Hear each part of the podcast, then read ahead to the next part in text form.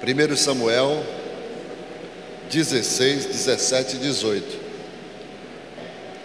1 Samuel 16, 17 e 18. Disse Saul aos seus servos: Procure agora um homem que saiba tanger bem e trazei-mo.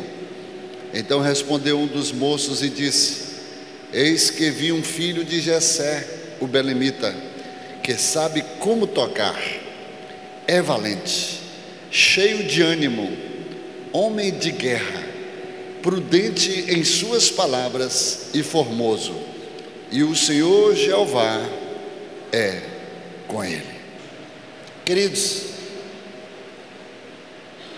esse texto é um texto que nos traz uma revelação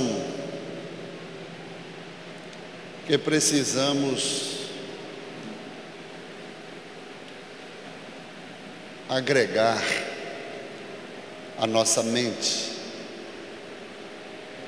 Diz o autor de Provérbios que o homem é o que ele pensa.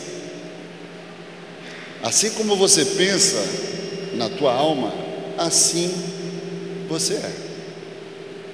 Então nós temos que agregar nessa bagagem, nesse acervo, neste depósito que é a nossa mente, que é a mente de Cristo, precisamos agregar a palavra de Deus e as suas revelações, para que a gente possa viver melhor e aproveitar melhor as oportunidades que o mundo espiritual nos oportuna. E aqui nesse texto, e disse Saul aos seus servos: procure agora um homem com as qualificações que a oportunidade está abrindo um caminho para ele ser revelado.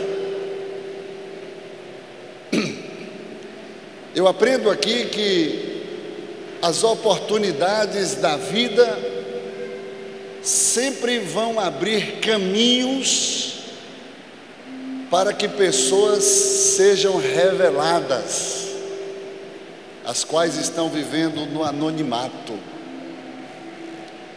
que por outrora só ele e Deus sabe quem ele é, as qualidades que ele tem, as habilidades. Assim também é no nosso meio. Eu estou diante de gente com muitas habilidades, muitos talentos, que tem chamado ministerial, que tem a convicção de quem você é. Mas é necessário Deus criar um cenário onde você precisa ser revelado. Amém?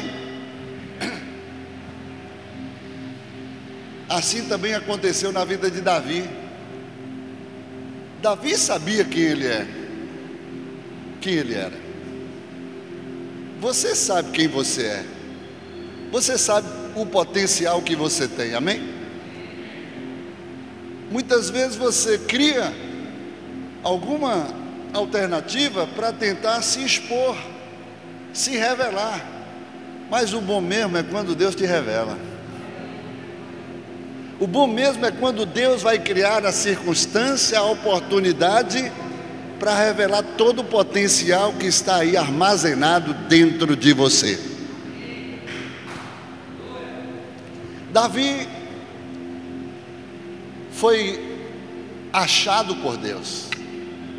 Deus falou assim: achei a Davi. Que Deus possa nos achar.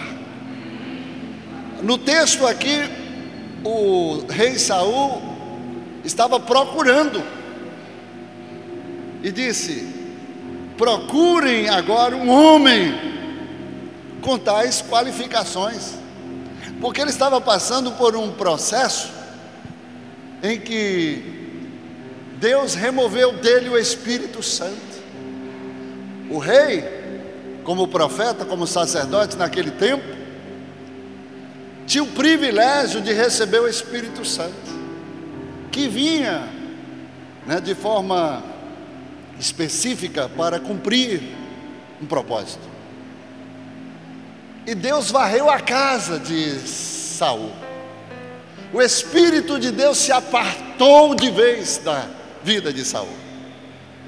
Irmãos, quando o Espírito de Deus se aparta de nós, nós abrimos lugar para que outros espíritos se apoderem.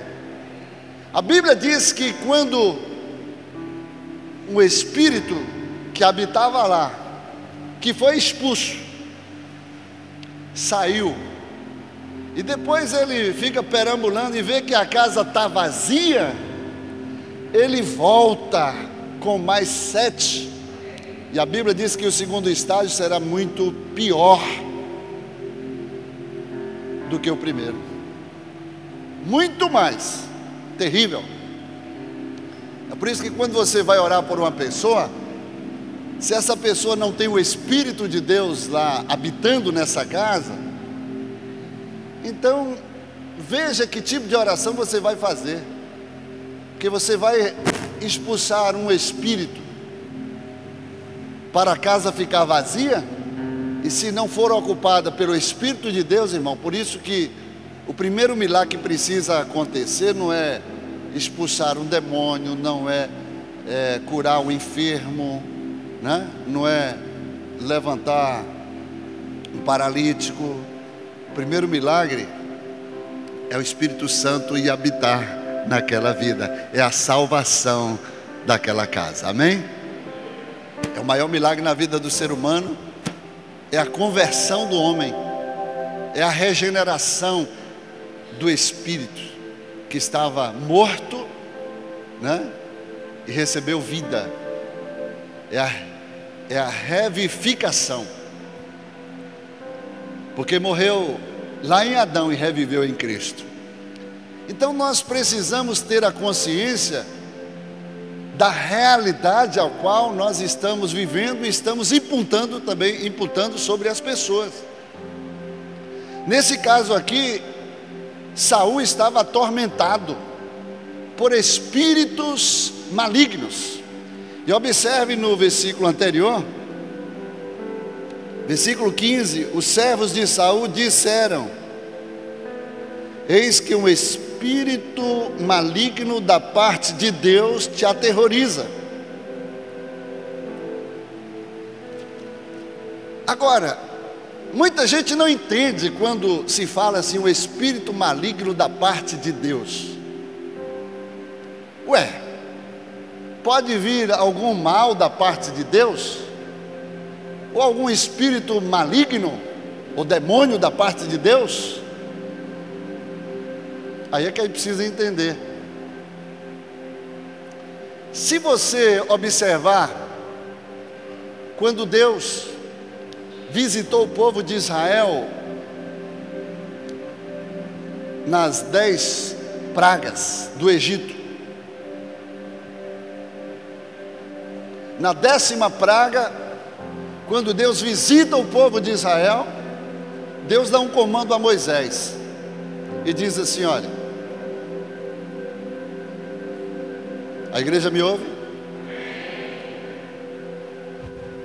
Você vai espargir o sangue de um cordeiro nos umbrais das portas de todos os israelitas que o Senhor visitaria. Só que o povo de Israel morava no Egito. E o anjo da morte passará meia-noite, e, o, e a porta que não estiver com sangue espargido nos seus umbrais, o anjo da morte vai entrar e vai destruir o primogênito. E nesse texto, se você for, lá, for olhar lá no livro de Êxodo, você vai entender com muita com muito detalhe que o próprio Deus ele diz: "E quando eu vir a marca do sangue, passarei por cima. É o próprio Deus dizendo. Mas nesse mesmo texto, ele diz que enviaria o anjo da morte. Mas ele diz: E quando eu vir, ou ver, a marca do sangue, passarei por cima, no singular. Deus está dizendo. Mas como é que Deus, ao mesmo tempo, ele vai destruir, mas ele disse que enviaria um demônio ou um anjo destruidor. É a mesma coisa quando um, um engenheiro passa aqui por esse prédio, ele diz: Foi eu que construí aquele prédio. Mas na verdade, quem meteu a mão na massa foram os operários. Isso significa, queridos, que o diabo, para poder fazer alguma coisa, tem que ter a autorização de Deus, tem que ter a autoria de Deus. Isso significa que Deus ele não pode fazer o mal, mas ele tem alguém que execute o mal por ele. A palavra de Deus diz: Eu, o Senhor, fiz todas essas coisas. Eu fiz o bem e fiz o mal. Eu mato e firo. E faço viver e saro. Eu, o Senhor, faço todas essas coisas. A gente precisa ter a mente na revelação da palavra para entender para que o cão não venha bagunçar a nossa mente. Quando a gente diz que às vezes Deus usa até o diabo para abençoar você, às vezes a gente não, não, não discerne, não consegue compreender. Mas assim como Jó, que estava também ali, com a vida que Deus testemunhou dele, dizendo: Tem visto o meu servo Jó, homem fiel, íntegro, temente a Deus que se desvia do mal. E o diabo aparece, e Deus entra num diálogo com o cão, sem que Jó saiba de nada. E o cão pede autorização para provar a, do, a Jó, dentro da palavra que Deus falou sobre ele. É fiel? É íntegro? É sincero? Teme a ti? Então deixa eu provar para ver se é realmente, se a tua palavra é verdade. E Deus permitiu. E o diabo só fez até onde Deus autorizou. Amém? Isso significa que você não precisa ter medo do diabo nem desses espíritos malignos.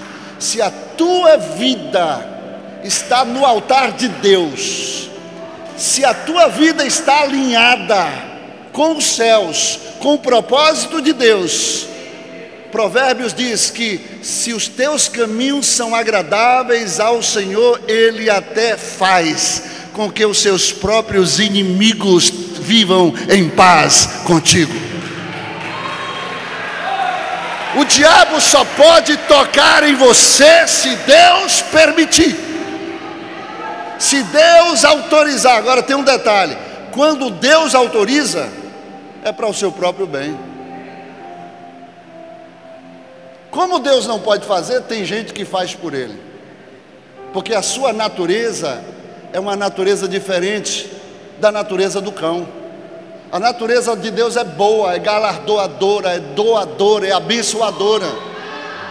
Só faz transformar o mal em bem. Mas muitas vezes aquilo que aos seus olhos é mal, Deus transforma em bem para o louvor da sua própria glória. E aí o texto diz que o espírito maligno veio da parte de Deus. Se você for olhar no texto, no livro de 1 Reis, quando Micaías, que era profeta de Deus, começou a profetizar, não que os reis gostariam de ouvir. Naquele episódio, não vamos entrar aqui no, no contexto. Porém, apareceram dezenas de profetas para profetizar só o que os reis gostariam de ouvir. E aí o profeta Micaías, que era profeta de Deus, pôs o Espírito à prova. E neste episódio, queridos, o próprio Deus usou o espírito de mentira na boca dos profetas. A pergunta é: todos eram profetas de Deus? Sim. Mas o, Deus, o próprio Deus quis confundi-los, porque não havia uma harmonia acerca dos profetas. E muitas vezes, os anjos estão ao nosso serviço, amém? E os anjos ficam meio atordoados quando o povo de Deus, quando os homens de Deus, os profetas de Deus, eles não se entendem. E eles não sabem muitas vezes como servir. E aí Deus, para mostrar a sua soberania, que Ele é o Senhor, está na, no controle de todas as coisas, Deus traz a luz e coloca em teste à prova aquele que verdadeiramente está em fidelidade, sendo boca de Deus para aquele propósito. E a Bíblia diz que o espírito de mentira da parte de Deus veio sobre a boca dos profetas e profetizaram sobre todos. Mas todos eram profetas. Só que tem um detalhe: naquela época, o Espírito Santo, ele não vinha como hoje, ele não atuava ao mesmo tempo na vida de dois profetas. Isso é profundo. Ele não atuava ao mesmo tempo na boca de um profeta. Na hora que um profeta falava, o outro se calava. Hoje não. Hoje vários profetas ao mesmo tempo, porque o espírito não está limitado a um só corpo. Graças a Deus por isso. Foi quando Jesus falou: Olha, vocês não vão ficar brigando mais pela minha presença, não. Os discípulos tinham um ciúme tão grande de Jesus porque o Espírito do Senhor estava sobre Jesus. Vocês não vão ficar brigando mais por causa da minha presença. Eu vou voltar para casa, eu vou preparar lugar para vocês, João 14. Não fiqueis tristes, não fiqueis preocupados, porque eu vou voltar para a glória, mas eu vou enviar outro que não ficará limitado a um só corpo. Ele estará em todos os lugares, em todos os países, em todas as igrejas que invocarem o meu nome. Ele estará pessoalmente presente em cada vida. Aí você pode levar Jesus para casa. Aí você pode ter um momento sozinho com Jesus e não ficar enciumado dele, porque ele está na, na vida, ou ele está presente na, na casa de alguém, ele pode estar na tua casa, ele pode estar em qualquer igreja, ele pode estar em qualquer lugar em que for, aleluia, em que ele for requerido a sua presença, em que ele for desejado, ele vai estar para se revelar e se manifestar a você. Então, naquela época, o Espírito ele vinha de forma específica para se cumprir um propósito, e depois se retirava. Quando o Espírito veio sobre Davi, Samuel estava ali, e quando derramou a unção, o óleo da unção sobre Davi, a Bíblia diz que o Espírito de Deus se apoderou de Davi. Isso não significa que ele vivia o tempo todo no Espírito. No momento que ele estava lá, enquanto os reis estavam em, em guerra, ele acordou tarde. O Espírito não estava sobre ele. Amém? A Bíblia diz que o Espírito, a partir daquele momento, se apoderou de Davi. E significava que Davi era a casa onde ele habitava e que ele podia vir e tinha a chave, que ele tinha o acesso livre e que ele poderia vir a todos os momentos em que Deus preparasse um cenário para que o Espírito se manifestasse através da vida de Davi. A igreja me entende? E voltando aqui, queridos, o Espírito se apartou de Saul a partir daquele momento. E quando Deus varreu a casa, saiu com tudo, aí o espírito maligno veio. E aí agora Davi estava sendo atormentado. E eles disseram: Procure agora um homem que saiba tanger bem e trazei-mo. Aqui entra a mensagem que eu só fiz a introdução, amém? Quando se procura alguém, não é fácil, já é mais difícil, porque senão não, se, não precisaria ser procurado. Quando Deus disse achei a Davi, irmão, Ele não falou para tanta gente assim, achei. Ele especificou, porque é difícil.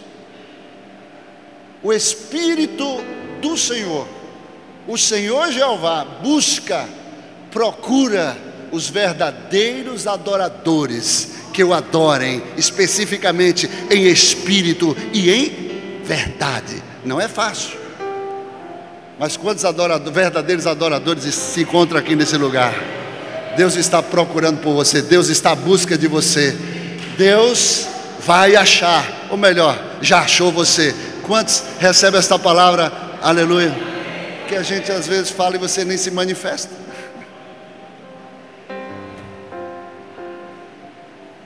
procurem. Então respondeu um dos moços e disse: Eis que vi um filho de Jessé. Irmãos, alguém viu? Para ser visto, não pode estar numa caverna.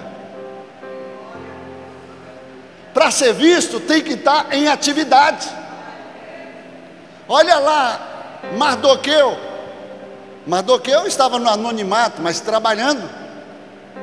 Ninguém observava ele. Mas alguém registrou um momento crucial na vida do rei. Quando o rei estava correndo perigo de vida, ele arriscou a sua própria vida.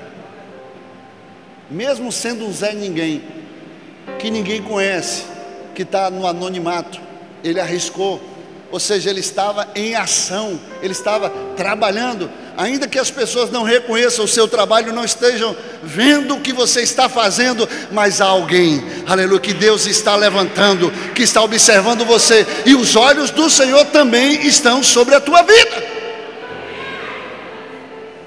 Até que se registrou o que ele fez, até que um dia o próprio Deus deu um sono, deu, deu uma, despertou ele do sono e ele deu na, na cabeça, assim, deixa eu dar uma olhada aqui nos livros das crônicas, vê o que está escrito aqui. E ele descobriu que um dia alguém se colocou na posição, arriscou a sua vida, aleluia, para defender o rei. E ele falou: o que foi feito a este homem? Não foi feito nenhuma recompensa? Eu quero te dizer uma coisa, meu querido. Tudo que você faz para Deus, vai chegar um momento que o próprio Deus vai trazer à luz o que você fez. Enquanto tem muita gente hoje que está buscando aplausos e reconhecimento dos homens, mas continue, aleluia, no anonimato fazendo a sua obra. Não fique parado, não fique numa caverna, mas continue trabalhando, mesmo que você não seja visto ou reconhecido pelos homens, mas os olhos do Senhor estão abertos, são como chamas de fogo que prescruta o oculto e o entendido, e o que não está revelado virá à luz, e no tempo determinado, Deus vai fazer jus e vai honrar tudo o que você tem feito diante do seu reino. Então nós precisamos ser vistos, eis que eu vi. Agora, como é que a gente vê se você não faz? Você só quer fazer se tiver realmente o reconhecimento. E fica murmurando, reclamando, né? Poxa, ninguém ninguém me reconhece, ninguém olha o que eu faço, ninguém dá valor ao que eu faço.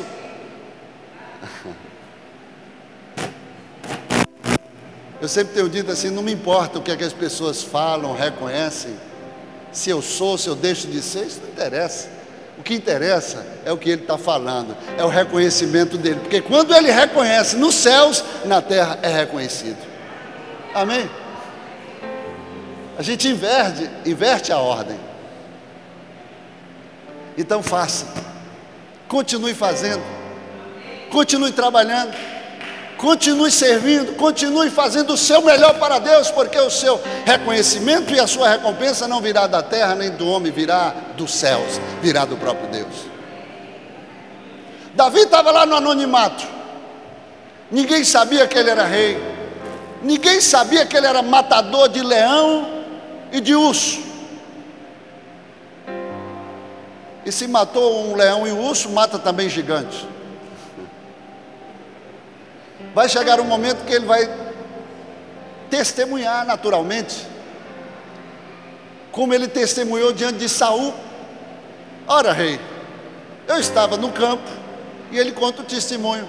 De repente, um leão abacanhou uma ovelha, eu fui lá, agarrei nas, nas, nas barbas do leão, e o Espírito do Senhor, que havia se apoderado dele, agora entra em ação.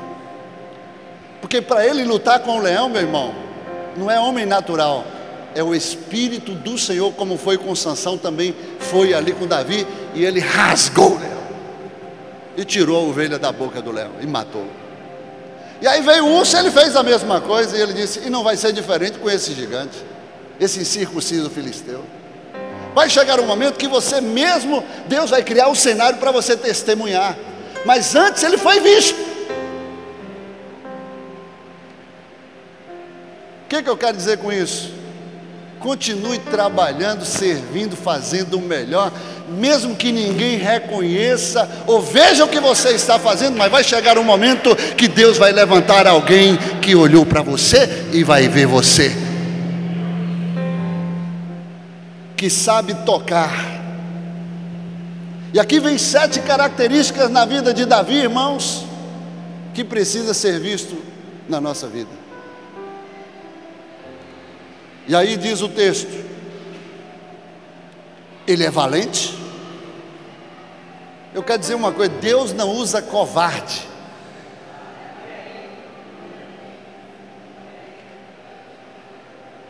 Mas a valentia não é no seu braço de carne, não, tá? Porque tem gente que é valente por causa de um, um instrumento ou uma ferramenta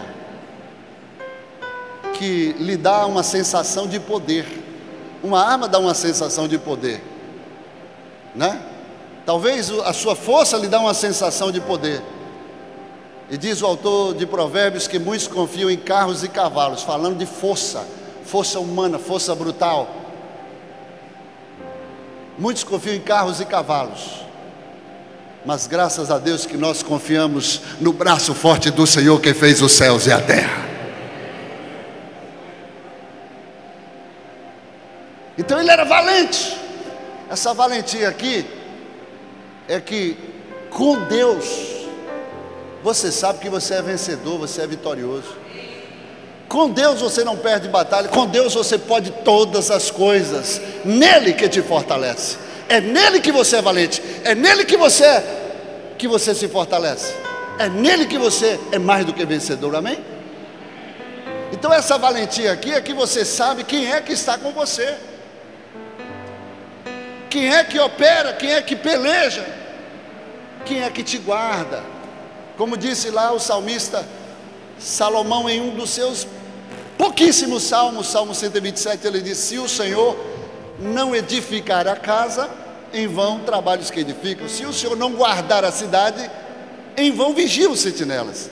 Inútil vos será acordar de madrugada, comer o pão que penosamente granjeastes, porque aos seus amados Ele dá, Ele abençoa, enquanto dormem, ou seja, enquanto descansam nele, enquanto esperam nele, Deus abençoa, Deus acrescenta, Deus faz prosperar, Deus multiplica, Deus, aleluia, faz a diferença na vida daqueles que esperam e confiam nele. A sua força não está no seu braço de carne, a sua força está no braço do Senhor que fez os céus e a terra. A sua valentia é no momento em que Deus cria um cenário e procura alguém para ser o protagonista daquele, daquela, daquela cena, daquele episódio, e está cheio de covarde, porque está igual o, o exército de Israel lá que viu um gigante, e nenhum se apresentou para poder afrontar aquele gigante, porque estava confiando no seu próprio braço de carne. Cadê a valentia? Mas Davi, ele não foi no seu próprio braço. Ele disse: Quem é este incircunciso que me afronta? Não. Que afronta o exército do Deus vivo, porque representava o próprio Deus, que estava sendo envergonhado ali diante dos seus inimigos. Cadê seu Deus? Não é assim que dizem? E Davi, quando entendeu, não tem homem nenhum, não. E Davi ele era ruivo, de boa aparência, valente. Quando ele foi escolhido, lá diz algumas características dele. E quando ele se apresentou para lutar contra o gigante, Saul deu a, a indumentária para ele, deu a espada, ele falou: Não, a sua experiência não serve para mim. Eu tenho que ter a minha própria experiência. E a minha experiência é essa.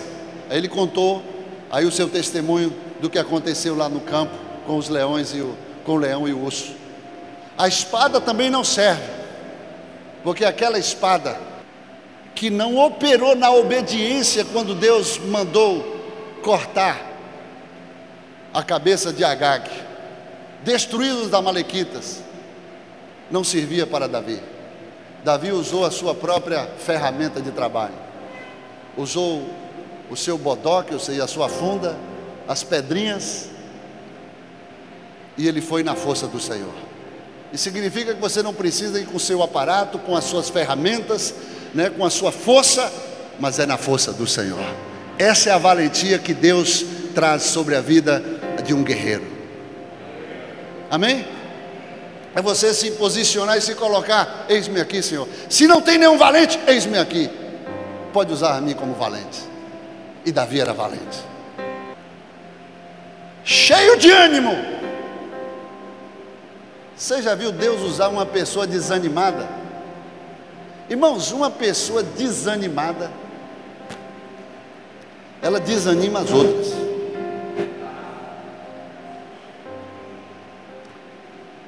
Ué, pastor, então Deus não usa essa pessoa? Usa. Mas antes ele reanima, ele levanta e dá duplo ânimo. Porque para cada medida do diabo, Deus tem duas medidas para você. No lugar da desonra, tem dupla honra. No lugar da tristeza, tem abundante alegria. Onde abundou o pecado, superabunda a graça de Deus. E o poder de Deus é na tua vida. Gideão estava desanimado. Como é que ele ia dar exemplo? Como é que ele ia animar os seus companheiros no combate contra os seus inimigos?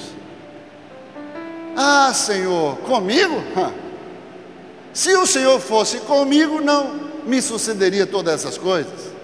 E ele começa a murmurar, a reclamar, e o Senhor animando ele, o Senhor levantando ele. E por fim o Senhor falou: Não se preocupe, não. Você sozinho, você sozinho, comigo, pronto, já é o suficiente. Vamos destruir todos os nossos inimigos. E quando Deus faz isso, Deus nem permite que Gideão e os seus trezentos toque em nenhum deles e nem manche, macule as suas mãos de sangue. Deus, quando Ele quer se revelar, se auto-revelar, Ele mostra que Ele é Deus. Só um bateu palma para Jesus. Se eu fosse você, eu batia palma. Quando Deus quer fazer, irmão, Ele faz. Mas quando ele não quer fazer também, ele não precisa dar satisfação para você. Se Deus quiser, Ele é Deus, se não quiser, Ele é Deus, Ele é Deus de qualquer jeito. Nenhum irmão dos 300, depois de 31.700 soldados do exército declinarem, desertarem, ficaram 300. E para combater aquele exército, Deus só revelou na estratégia que ele não precisa de ninguém. Amém? Mas precisa de alguns para contar a história. Quando o exército de Senaqueribe afrontou ao rei Ezequias, Ezequias pegou a carta e transferiu para Deus, disse: Está aí, Senhor, não foi para mim, não, a carta foi para ti.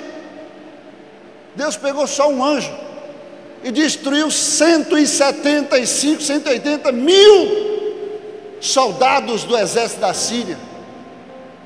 Quando Deus quer fazer, Ele é Deus, irmão.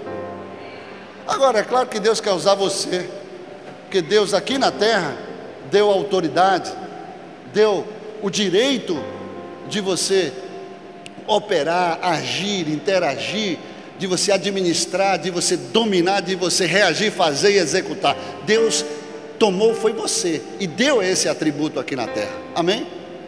Então Deus quer fazer através de você. Senão não tinha graça, né? Eu e você aqui na terra fazendo o quê? É. Deus sendo glorificado através de quem? Até que ele é glorificado através de um de um uma baleia, de uma jumenta. Deus é glorificado através de um urubu, né? de um parente do urubu. É quando você não se coloca na posição, Deus está querendo revelar para você que Ele não depende de você. Ele quer usar você, mas quando você não se coloca na brecha, até as pedras vão clamar, aleluia, pelo propósito dele.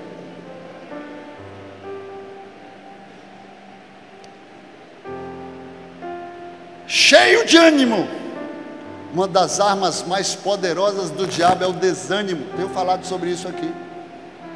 Já viu um profeta que em menos de 30 segundos fez uma oração e Deus respondeu com fogo? Matou 850 profetas ao fio da espada, lá no Monte Carmelo, e depois se encurralou dentro de, um, de uma caverna e ficou lá com medo de ser morto amedrontado por causa de uma ameaça. E aí, teve que o próprio Deus ir na caverna e, e botar ele para fora, para reanimar ele. Porque ele achou que o ministério dele já tinha encerrado. Mataram todos os seus profetas, só ficou eu, não sou melhor do que meus pais. Tira minha vida também. Depressão, desânimo. Eu quero dizer uma coisa para você. Gente desanimada só desanima outros. Uma pessoa desanimada nunca pode ser colocada em uma posição de guerra. Não entendi, pastor. Está à frente de qualquer departamento, de qualquer missão, de qualquer incumbência. Não pode. Você tem que ter a mente de Cristo. Porque Deus vai preparar a circunstância Deus vai criar todo o contexto, todo o cenário para inserir você. Mas se você não estiver preparado, Deus não vai usar, porque Deus não trabalha com emoção. Deus não trabalha com sentimento. Deus trabalha no espírito. A obra dele é no espírito. A adoração dele é no espírito e em verdade. Amém? Aleluia. Homem de guerra. Homem de guerra aqui não quer dizer, porque naquela época, os irmãos de Davi eram guerreiros, humilharam a ele. O que, é que você está fazendo aqui, rapaz? Ele não tinha perfil de guerreiro, ele não tinha nenhuma experiência na guerra para pegar arma e lutar contra um outro exército mas ele tinha experiência com o Senhor. Era homem de guerra porque era valente. Ele não lutava com o guerreiro, mas lutava com o leão, ele lutava com o urso, ele era de guerra. Amém? Eu quero dizer uma coisa para você. Se você é homem de guerra, se prepare. Deus vai criar uma circunstância em que muitos vão declinar, vão recuar, vão ter medo, mas você vai peitar e vai dizer: Senhor, pode contar comigo.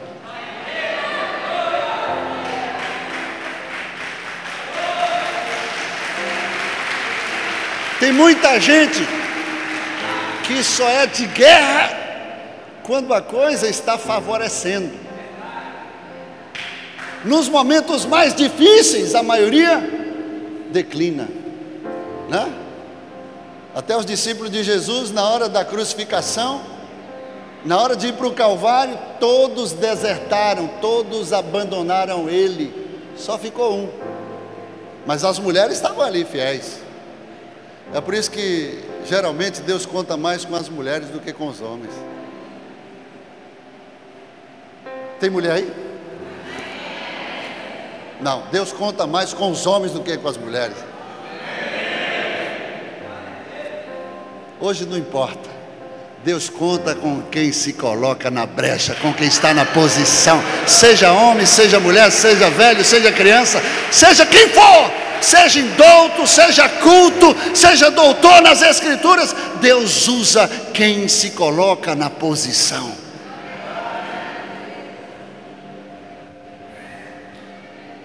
Aleluia. Homem de guerra, prudente em suas palavras. Irmãos, o que mais está faltando no nosso meio é gente que é prudente. É tanta gente precipitada em palavras. Ouve uma mensagem, nem procura né, provar a mensagem. A Bíblia não diz para você provar as Escrituras, sim ou não? E por que, que você não prova as mensagens que você ouve? Quanta gente é contaminada, gente ignorante na palavra, gente inexperiente na palavra. É daí que surgem as fofocas, é daí que surgem as maledicências, é daí que surgem as abominações ao Senhor. É gente que não prova as mensagens você vai ser provado, meu irmão, como é provado o ouro. Imagine as mensagens. Então, quando vier uma mensagem aos teus ouvidos, prova. Como, pastor? Traga a luz, a verdade. Como é que eu faço isso? Se alguém fofocou de um irmão, traga o irmão na presença dele, manda ele afirmar, manda ele provar. A igreja está aí? Mas não, hoje é uma facilidade. Você ouve uma mensagem, ouve alguma coisa acerca de algo que você nem sabe se aconteceu ou não, porque você não estava lá. Aí já começa a vender o peixe. Ah, mas, né? Se você não. Primeiro, se não vai trazer edificação, paralise aquela mensagem na hora. A Bíblia diz: para isso se manifestou os filhos de Deus para desfazer as obras do diabo. Você tem que identificar, é uma obra do diabo, qual é a finalidade, qual é o propósito, qual é o objetivo, é trazer destruição, é trazer desgraça. O que não é para edificação, meu irmão, corta pela raiz. Sabe por que, a gente não corta? Porque a gente está envolvido. A gente está tão envolvido, irmão, na fofoca, na miséria dos outros, na maledicência, que a gente nem se apercebe. O fofoqueiro, não é aquele que só fala, não, é o que ouve também. Mas o Espírito diz: aquele que tem ouvidos, ouvidos espirituais, ouvidos, ouvido é para ouvir, mas para ouvir aquilo que vai entrar na sua alma, e não deixa lixo entrar na tua alma para te contaminar por dentro, não. Jesus falou que te contamina, não é o que entra, é o que sai. Mas eu não estou entendendo, pastor. O senhor fez um trocadilho aí, eu vou explicar. Irmãos, tudo que entra é digerível e tem um órgão que vai execrar todo dejetor de coisas que não vão agregar na sua saúde física ou espiritual. Amém? Dentro de você tem um órgão que tudo que não presta, que não vai trazer saúde para o teu corpo, vai jogar fora, vai execrar, vai botar fora. Amém? Então Jesus diz: o que contamina não é o que entra, que quando entra, o que vai ser proveitoso fica, e o que vai ser execrado, o que vai ser lançado fora, sai. Isso falando do nosso corpo biológico, mas do nosso corpo espiritual, quando entra o coração, é enganoso. E a Bíblia diz que toda sorte de imundícia procede do coração. Se o coração fosse bom, Deus não precisaria, não, não precisaria remover e dar um novo coração. Ele fazia uma reforma, nem para a reforma prestava. Deus teve que tirar esse coração e colocar outro. E você vai entender pelo Espírito, porque o coração não tem o órgão dejetor, mas fica lá no coração quando você ouve uma mensagem. Aí sabe como é que você bota ela para fora? No coração de outra pessoa, contaminando no coração de outras pessoas. Aí Jesus fala: o que contamina não é o que entra, é o que sai.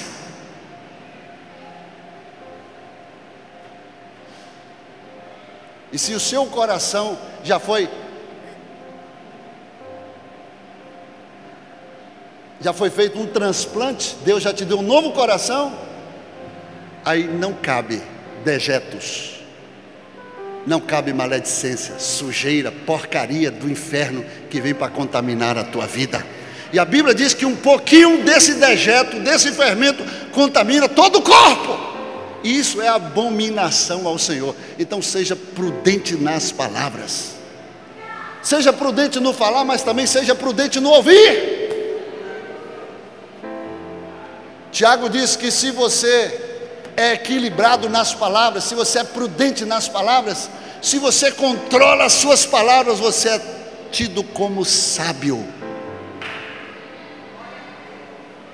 Vou mais, é considerado como perfeito. É difícil dar um amém aí, né? Vamos lá para a gente encerrar, mas quem está gostando, diga amém.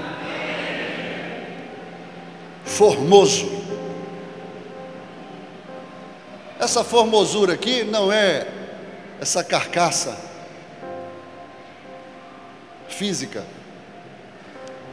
né? Essa carcaça física que Samuel via pela aparência. Ruivo, olhos verdes, malhadão, né?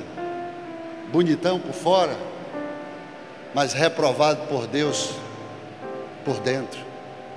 Eis aí o ungido do Senhor. Não precisa nem orar. E Deus vai na lata. Samuel, esse aí é anti-ungido, esse eu já rejeitei nem na fila de aprovação está. Então Deus não olha a aparência. Esse formoso aí é uma formosura de caráter. É uma formosura do seu ser espiritual diante de Deus.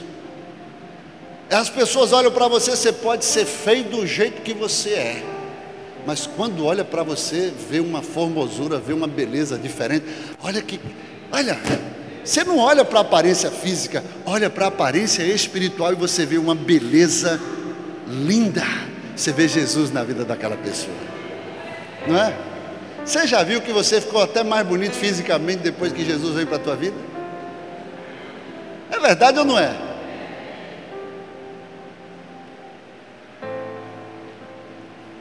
Formoso. Essa formosura aqui fala um pouco assim, diante de Deus, ele é apropriado, ele é perfeito para aquela missão, amém? É isso. ele é ideal. Ele entrou como uma luva, formoso, para a missão que Deus te preparou, te escolheu e que vai cumprir na tua vida. Tem que ser formoso. E por último, é a principal. E o Senhor Jeová é com ele.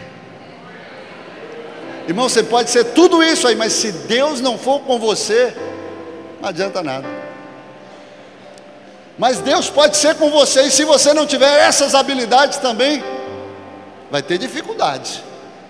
Porque eu sei que Deus é com muita gente aqui, mas não é visto, porque fica nas suas cavernas domiciliares. Parece que a luta é maior do que quem Deus quer usar para envergonhar a luta. Irmão, quanto maior o gigante, maior a recompensa. Quanto maior a luta, não entre numa caverna, não comece a se lastimar, murmurar, reclamar e dizer que você não é a pessoa certa. Deus usa as pessoas que acham que não são, as pessoas que né, se sentem incapacitadas, que se sentem inabilitadas. É você que Deus quer usar, é você que Deus quer manifestar a glória e o poder dEle, você que Deus quer envergonhar o diabo que está tentando mudar a sua mente, como se você não fosse nada. Mas diante de Deus, você é o que você precisa ser, é o que Deus precisa para você fazer. Amém?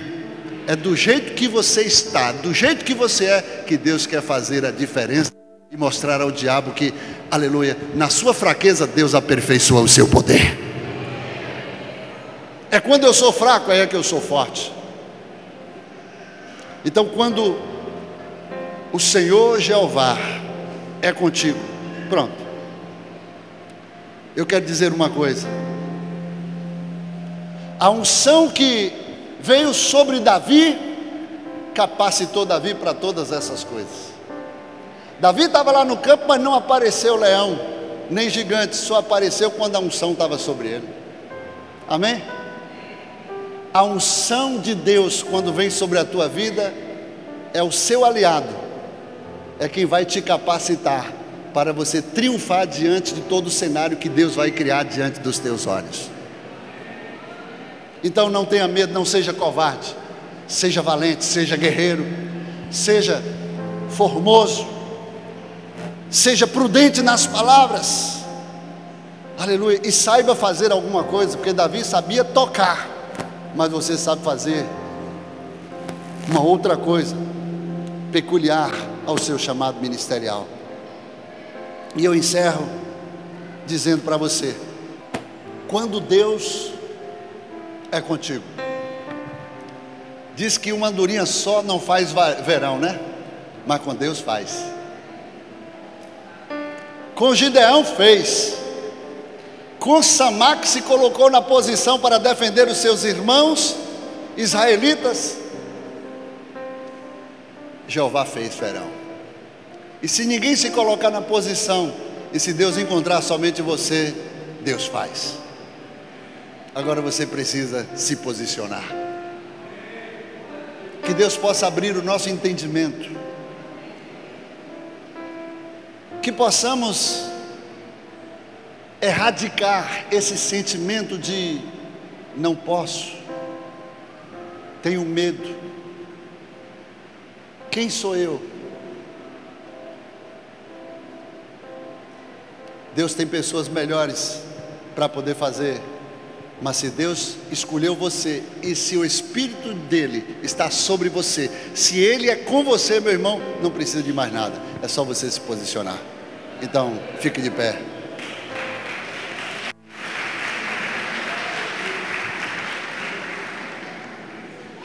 Aleluia.